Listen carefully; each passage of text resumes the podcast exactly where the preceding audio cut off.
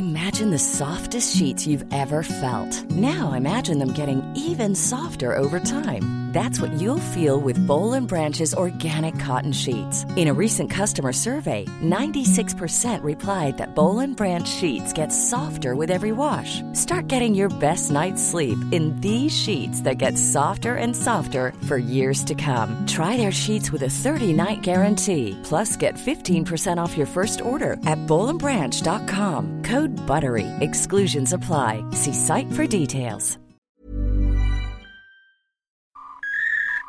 Professor Leonard Susskind, welcome to Coffee Break and thank you for taking our call. You're welcome. Um, okay, so I have a bunch of questions and uh, we're going to be jumping around a little because these are questions that I have compiled from um, several colleagues, uh, members of our team who, who, wanted to ask questions. So um, let me start with my own. I'll, I'll, take this privilege. And I wanted to start asking you about um, this um, this very fascinating relationship ER equals EPR, um, which is a proposal that you uh, came up with with uh, Juan Maldacena um, for a connection between quantum phenomenon and, and general relativity. So we actually we've discussed this in the show and we've had Maldacena a couple of times. So probably there's no need to go into a lot of detail. But uh, I wanted to know what is your view on this relationship and whether in these five years since 2013 are you more or less convinced um, uh, of this conjecture? The answer is yes. I'm more, I'm more than less convinced. But let me let me back up for a minute and try to give you some perspective about the way I think, the way I see things now. Mm-hmm. Um, I would say that at the present time, you know, nature has faced us with this enormous jigsaw puzzle you know what a jigsaw puzzle is? Mm-hmm. Yes. A large number of pieces. We simply don't know how they fit together, and we've put together a small little bit of the of the picture. Some pieces fit together, and those pieces will stay together, but we have a very small fraction of the picture in front of us. And each time we find another little piece, we put it in place, Many of the times, the part that we think fits doesn't fit. It falls out, it's loose, it doesn't work. But some of the pieces do fit together logically, and they stay, and they stay in place. Um, are we near the end? Are we are we capable of seeing what the overall picture is? No, not now. But we do see these little pieces fitting together. And uh, the best physicists, I would say, are the ones who are finding these little pieces and putting them together. The ER equals EPR conjecture, I think, is one of these little pieces that does fit. And it's fit together, and I think it's going to hold in place. It's part of the picture. It's not the whole picture. And uh, that's where I think we are. I think we're facing a grand, big puzzle, jigsaw puzzle, with a small number, a small fraction of the pieces that have been put in place, and we still don't see the whole thing. That's mm-hmm. my overall perspective, and I'll come back to it as you ask me questions. Mm-hmm. Okay, that's that's. So very... yes, I think the I think the ER equals EPR idea, the idea that quantum entanglement is parallel to the idea, let's call it the idea of um, spatial connectivity. Uh, it's called wormholes to give it a name. Mm-hmm. Einstein Rosen bridges that uh, that the idea that entanglement, quantum entanglement, is parallel to and in a sense the same as uh, spatial connectivity through wormholes. Yes, I do think that will last. Mm-hmm. Um, you said that gravity is the hydrodynamics of quantum entanglement, um, and this is probably re- related to what you just described, right? Um, yes, I'm not sure that I'm the first person to say that. I uh, I believe I heard it from somebody, and I can't remember who. And I asked people, "Did you say it? Did you say it? Did you did you say it?" They said, "No, I said it," but I'm not sure that's true. So I don't know who said it first. But yes, um, entanglement and complexity, quantum phenomena, those things which are special to quantum mechanics, when they occur, especially uh, entanglement when they occur en masse, when they occur uh, with great complexity, lots of it, many, many degrees of freedom participating, they tend to behave like gravity. So it looks very much like um, like gravity is what people call an emergent phenomena, something which, when you take a large enough uh, system with enough degrees of freedom, you make them strongly enough coupled, you make them interact strongly. Uh, sometimes they behave in this kind of hydrodynamic way that we call gravity. Mm-hmm. Uh, I think that's again one of these things that's going to stick. The importance of entanglement, yes. Mm-hmm. The importance of entanglement, massive entanglement, large scale entanglement. Mm-hmm. I, I, find this very, very, um, very fascinating and, and very con- counterintuitive at the same time because uh, Uh, in, in, my vision, entanglement is something extremely fragile. It, it, it breaks down very easily. I mean, measurement uh, breaks down entanglement, right? And when you have a macroscopic system with lots of things interacting, um, you lose this quantum coherence, right? How, however, gravity has a very uh, stable uh, macroscopic behavior. So I find it hard to reconcile these two notions. Well, I think it's true that if you have a large number of degrees of freedom and they're combined together strongly and uh, uh, large amounts of entanglement will persist and survive the uh, the interactions with the environment. So I don't think it's that unusual. Mm-hmm. But also gravity. The, let's take the case of a black hole. A black hole is a highly condensed object uh, it it has a kind of um, ability to withstand interactions with the environment. The environment uh, can't easily penetrate into the guts of the of the black hole, and the black hole doesn't easily interact with the outside degrees of freedom. Uh, it interacts with it by Hawking radiation, other things like that, but that's a very weak and uh, feeble process and so it's it's in a sense gravity protects the entanglement. Mm-hmm. Oh, that's interesting. But if you take a you know if you take a cup of hot water, mm-hmm. uh, the molecules in that cup of hot water will be highly entangled with each other, and mm-hmm. that entanglement won't disappear easily. Oh, is that so? Okay. Yeah, it's true. So, okay, okay. Um, and uh, is there any, um, I mean, any uh, sort of uh, calculation, any any simulations uh, exploring this uh, this idea? No, there are not many. There are not computer simulations exploring this idea, and one of the reasons is um, to explore quantum mechanics. You really need quantum computers classical computers, standard uh, kind of computers you have in your uh, in your laboratories and so forth, are not powerful enough to be able to process large amounts of quantum information. The amounts of quantum information that uh, that you need to behave hydrodynamically. So ordinary computers can't process that much information quantum computers are. And that's the whole point of quantum computers, that they can process large amounts of quantum uh, information. Mm-hmm. And that's a ways off. That's uh, that's a ways off. We've been right. thinking, many of us have been thinking about the kinds of experiments that quantum computers could do that would illuminate some of this. But, you know, they're not online yet. It's going to be 10 years or more until, uh, until we have such uh, quantum computers. Mm-hmm. Right. Yes. Um, I agree. Okay, uh, we'll come back to the issue of um, uh, quantum information and, and, its relationship to gravity with some of the other questions. Yeah. But I wanted to finish my round of questions with one um, regarding a criticism, uh, like Sabine Hossenfelder. Uh, she's she's very well known for criticizing uh, uh, pretty much everything in modern physics. and I'm she, sorry, I don't know who that is. Um, I don't know who that is. Okay, uh, but she uh, she's a famous. Um, go ahead. Okay. Criticize, criticize. Go ahead, criticize. Right. So she has been particularly critical of the search for beauty in theoretical physics. She wrote a book that's huh? becoming very popular, um, oh. complaining that theoreticians are looking for beauty in math and that we are getting lost in math. That's actually the title of the book. So, um, you know, my perception from outside the field is that the driver mm-hmm. in theoretical physics is mostly uh, to to find a coherent description of gravity and quantum mechanics, right? Um, and so my question is, how difficult is it to to find this consistency? Do we have like a lot of freedom, and then we have to resort on beauty as a constraint, or or is it already a tightly constrained problem? Um, okay, so I like beauty. I like beauty in flowers. I like beauty in the sunset. I like beauty in physics when I can find it.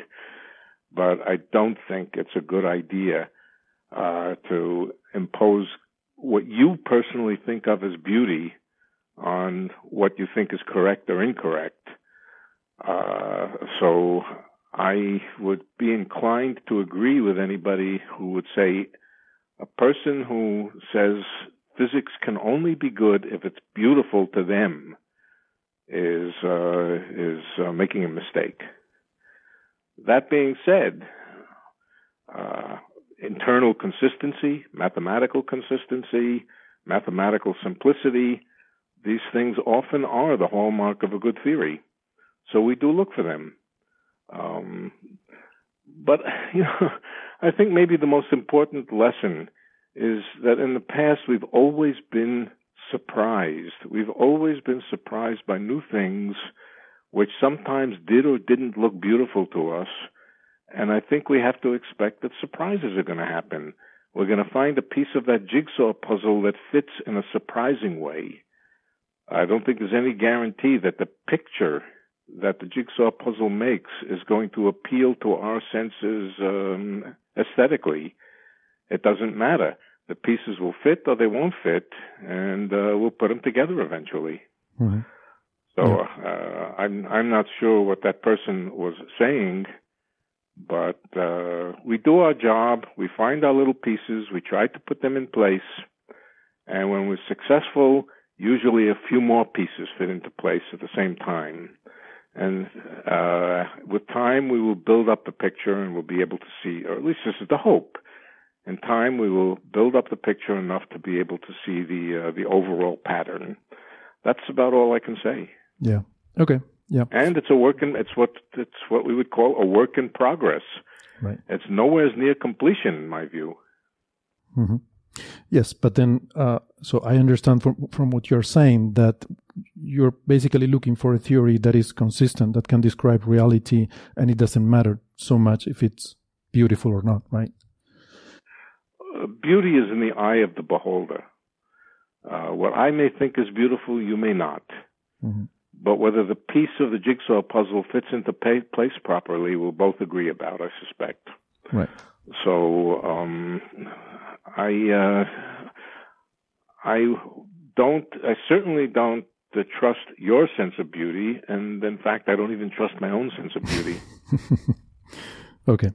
So I'm going to move on with some of the other questions from um, other members of the team, like uh, Francis Villatoro and Alberto Aparici, who couldn't be here today, but uh, they they left me some questions. So I'm going to read um, their message.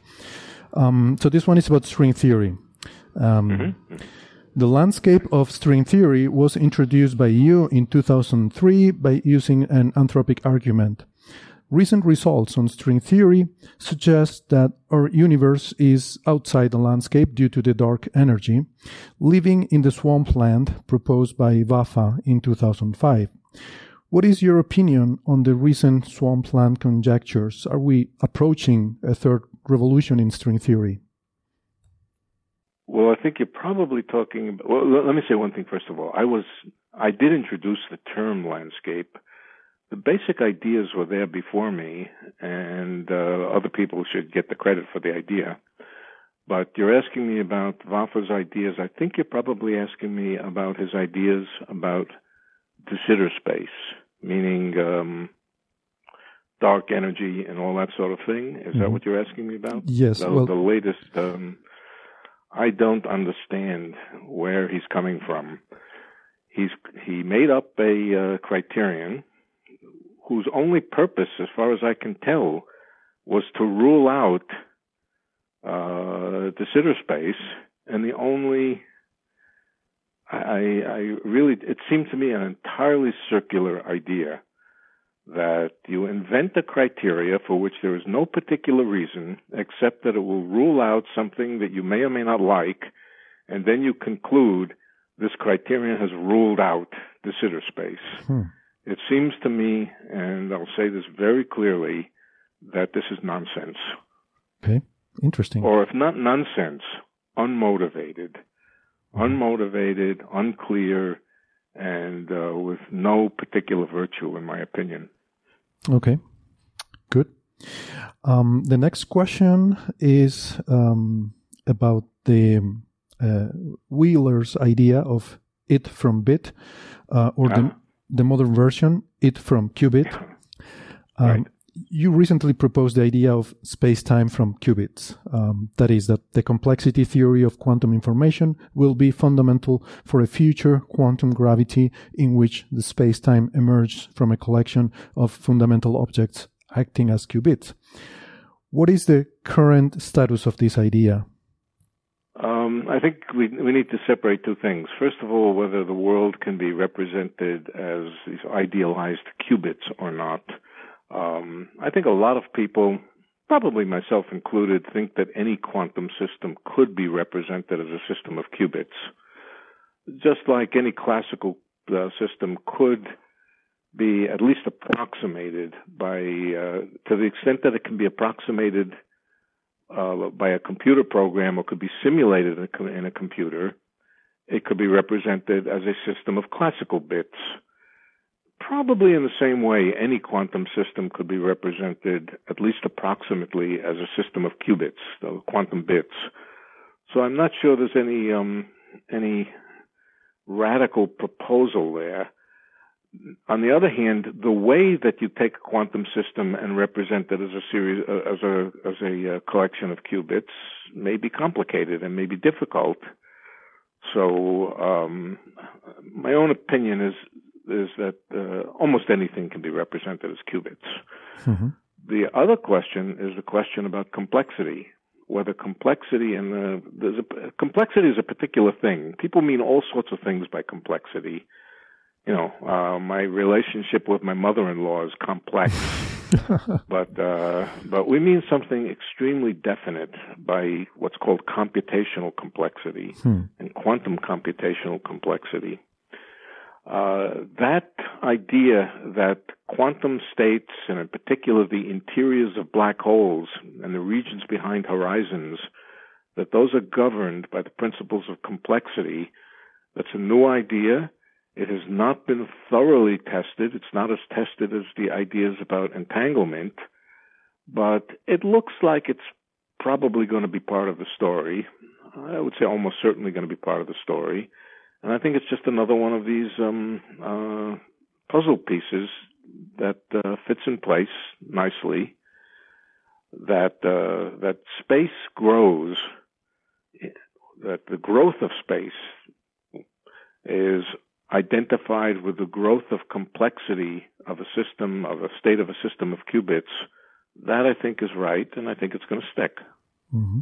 So by complexity here, you mean um, a specific uh, quantity that can be uh, yes. computed in a system. Um, it, it, so that's right. Is this analogous to how we have the entropy, which has a specific meaning in physics? And it's analogous to. It's an analogous. Yes, yes. And, it's analogous to entropy, but it's not entropy. Mm-hmm. It's a entropy is a basically classical quantity, and uh, it um, it represents how disordered a state is, how uh, how confused a collection of uh, degrees of freedom are. Uh, quantum complexity is a very different thing, although it's analogous, and it. Okay, let me uh, let me put it this way: the capacity for a quantum system to be complex. I'm going to tell you in a moment what complexity means but the capacity for a quantum system to be complex is vastly larger than the capacity for a classical system to be complex. Uh-huh. So let me tell you what complexity means. Uh-huh. It means how many simple steps you have to do to a system to bring it to some kind of uh, particular configuration. The the example that's clearest comes from computer science Supposing you have your computer. Your computer is composed of a bunch of bits or qubits, depending on whether it's a quantum computer or a classical computer. And you started out in a particular state. All bits zero zero zero zero zero zero. A bit can either be zero or one. You start out your computer in a particular state. You want to you you let it run. Maybe it's just doing nonsense. Maybe it's not doing anything of significance, or it might be doing something of significance. But you let the computer run, and uh, the bits interact with each other. They change, and the system evolves in some way. The computer evolves it comes to some final state. The complexity of the final state is basically how many operations, how many computer operations, basic simple computer operations it took to get to that state. Or better yet, the minimum number of possible uh, steps that it could take. Okay. The more complex the state of the computer, the more steps it'll take to get there. Mm-hmm. That's the idea of complexity how hard, how many steps did it take to get where you were going? Mm-hmm. That's that's a measure of how complex the state of the computer is. Mm-hmm. That uh, is now beginning to enter into the physics of black holes. The question of how big the interior of a black hole is uh, seems to be connected with the question of how complex the state of the uh, black hole is. How many steps it would have taken from the start from the from the time that the black hole was first formed, how many steps would it take? Basic, simple quantum mechanical steps would it take to bring the black hole to that state? That's a measure of its complexity, but it also seems to be a measure of the volume uh, of the interior of the black hole. And so what that means is that the notion of volume of space, the notion of the amount of space that's there, the growing of the amount of space that's there in the black hole, that's quantified by the quantum complexity of the of the state. It's another example of uh, the mysterious connections between quantum mechanics and gravity that were somewhat unexpected. Mm-hmm. Okay, I'm glad that you clarified that it's a minimum number of steps because I, I was going yes, to yes, ask that. Right. Yeah, th- there that's could be other. yeah, okay. Yeah, you're. Uh, yes, you're your point is well taken. That's right. Okay, no, no, uh, fine. Uh, and so uh, you, so you were referring to how space can grow from this complexity. Does this apply to time as well? Well, in a sense, the growth of complexity is kind of a clock. Uh, it's a kind of clock. It's not a. It's not necessarily the best clock you can think of, mm-hmm. but uh, you start a state in a simple. Con- you start a system in a very simple configuration. Like I said, all bits zero, zero, zero, zero and with time, the uh, the system becomes more and more complex, and the growth of complexity can be thought of as a kind of clock. But um, I guess what you're asking is whether time itself can be thought of as the extent of time can be thought of as, as complexity. I think of it as the amount of space. I think of it as the amount of space, but of course, space and time are pretty mixed up, aren't they? Mm-hmm right. each other. So perhaps you can think about it as the amount of space time behind the horizon of the black hole. Okay. Yeah. And, so uh, uh, I guess what I, what I'm trying to to figure out is whether this is something that will tell us ultimately what's the nature of space and time. Um, but the, well, like you said, it's okay, probably just so, a piece in this puzzle, right? So, yeah. Um, you know, I tell you what I know or what I think I know, and uh, there are times when I just have to tell you, I think uh, we are putting pieces of the puzzle together and not really seeing how the pieces at one end of the puzzle fit together with the with the pieces at the other end. Mm-hmm. So, right, uh, is quantum complexity going to be the ultimate origin of space and time and so forth? Who can tell? Mm-hmm. I can't tell. Again, you find a little piece, you find a little hole in the puzzle, and you see a few pieces, and here's a piece that looks like it fits, and you try it out, and it fits, and then all of a sudden a few more pieces fit, and uh, you say, ah, success, I found, uh, I've discovered something, but it doesn't mean you've discovered the whole thing. Yeah, yeah. I understand. It's like we have little patches of knowledge, and uh, but maybe yeah. those are disconnected, yeah. Uh, and yeah. we're trying to work our way from one to, right. to the others. Right. And, and, sometimes you're lucky; you discover uh, a uh, piece of the puzzle that fits together with some other piece of the puzzle that looked like it was fairly far away, but you discover they fit together. Mm-hmm. So that that's where we are. Okay. Um, next question. Uh, string theory was born 50 years ago thanks to the Veneziano's uh, scattering amplitude published in 1968. Right. Nambu, Nielsen, and yourself concluded independently in 1970 that it describes the interaction of particles treated as vibrating. Not, not independently of Veneziano. Uh-huh. Oh, independently of each other. Of yes. each other, yes, yes, right. yeah. yes, yes. Uh, I'm just reading this uh, question as, as it was written by Francis. Uh, so um, I'm just reading w- mm-hmm. what he sent me in his message. And so, after 50 years of, and then quotes, fashion, faith, and fantasy, in the words of Roger Penrose, uh, that's the title of his book. Mm-hmm. What is the current uh, health state of string theory? Well, I, I would. this is a very contentious issue. Um, I can imagine. Look, there's a there's a mathematical structure there. It's a very very precise mathematical structure. It contains gravity, and it is a quantum mechanical structure. If nothing else, if nothing else, eh, it is a proof of principle that quantum mechanics and gravity can fit together consistently uh, without contradiction. Hmm. That is not a small thing. That is a very big thing. It's been questioned since you know since the beginning of the 20th century or the first uh, part of the 20th century whether quantum mechanics and gravity could fit together properly.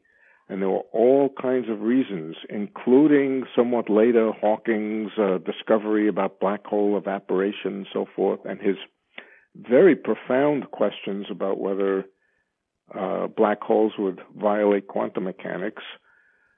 String theory, if nothing else, has made a proof of principle, a mathematical example where gravity and quantum mechanics fit together.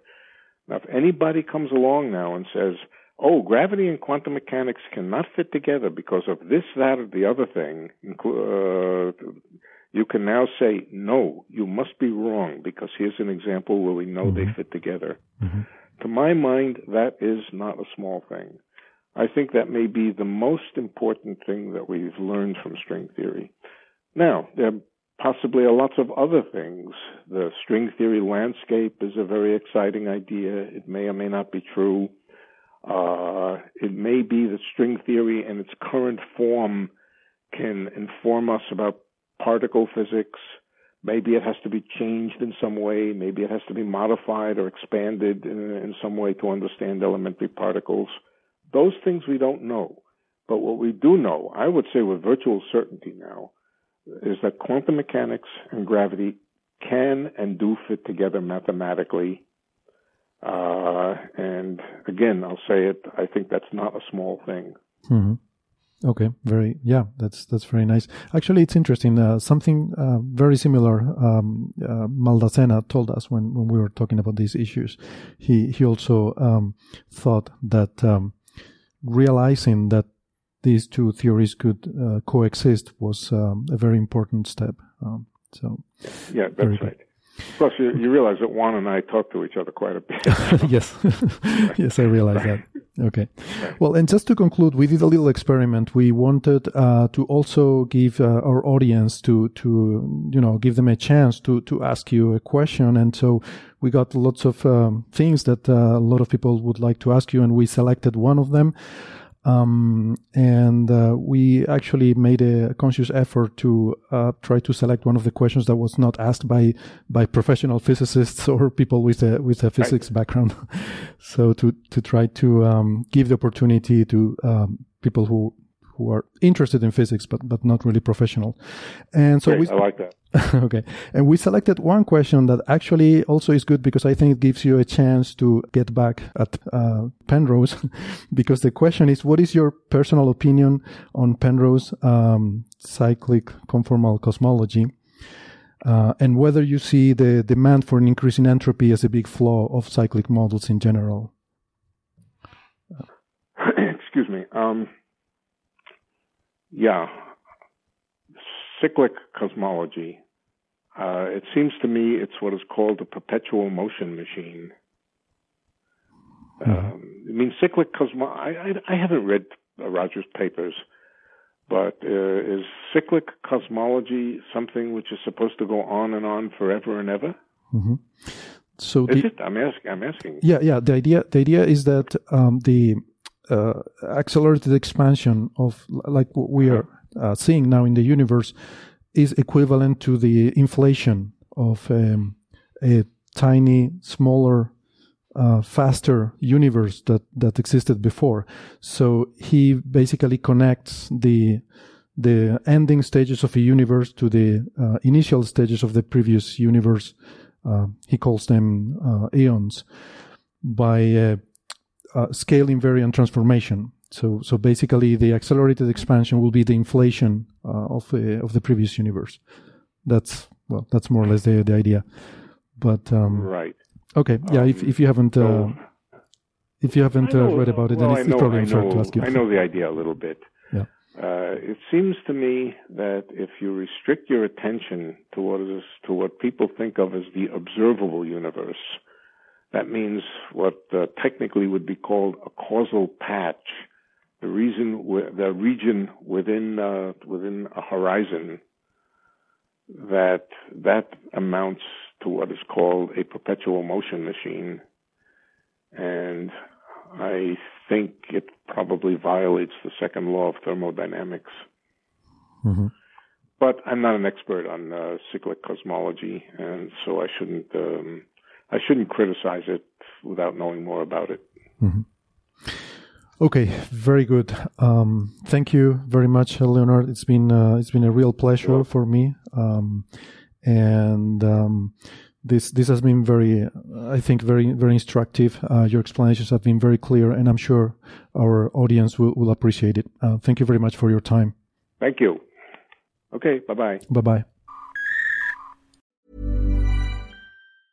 Hi, I'm Daniel, founder of Pretty Litter. Did you know cats tend to hide symptoms of sickness and pain? I learned this the hard way after losing my cat, Gingy. So I created Pretty Litter, a health monitoring litter that helps detect early signs of illness by changing colors, saving you money and potentially your cat's life. Pretty Litter is veterinarian developed, and it's the easiest way to keep tabs on your fur baby's health right at home. Go to prettylitter.com and use code ACAST for 20% off your first order and a free cat toy. Terms and conditions apply. See site for details.